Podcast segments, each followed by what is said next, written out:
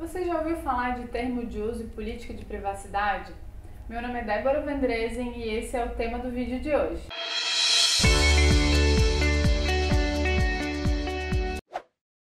Hoje em dia, praticamente tudo é feito de forma online.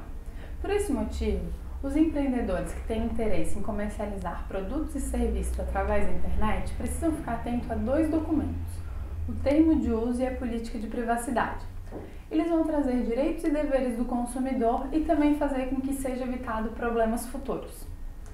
Todos os dois, o termo de uso e a política de privacidade, eles são considerados um contrato virtual, que vai trazer maneiras de utilização do produto ou serviço que está sendo comercializado. O termo de uso, ele vai trazer condições de uso do site, do aplicativo, da rede social, de qualquer plataforma em que o produto ou serviço estiver sendo comercializado.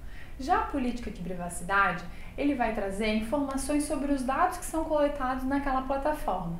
Então, as informações sobre qual a finalidade do dado, quanto tempo o dado vai ficar armazenado na plataforma, se existe a possibilidade de alguma empresa parceira àquele, àquele site ou aquela plataforma utilizar os dados e até mesmo se os dados serão utilizados para algum tipo de pesquisa.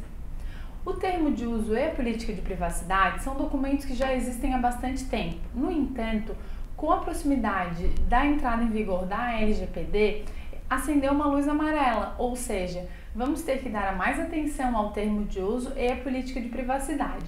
Então, as empresas que já possuíam a política de privacidade estão refazendo a política de privacidade para que ela fique em conformidade com a Lei Geral de Proteção de Dados, e as empresas que não possuíam a política de privacidade agora estão tentando se adequar, implementando uma nova política de privacidade. O termo de uso e a política de privacidade, eles devem ser escritos de forma clara e de fácil compreensão para o usuário. E também é importante que sempre ocorrer uma mudança, tanto na política de privacidade quanto no termo de uso da plataforma utilizada, o usuário ele deve ser informado para dizer se concorda ou não concorda com aquela alteração. Essas foram as informações de hoje. Se você ficou com alguma dúvida, entre no nosso site www.gdr.adv.br e entre nas nossas redes sociais. Até o próximo vídeo.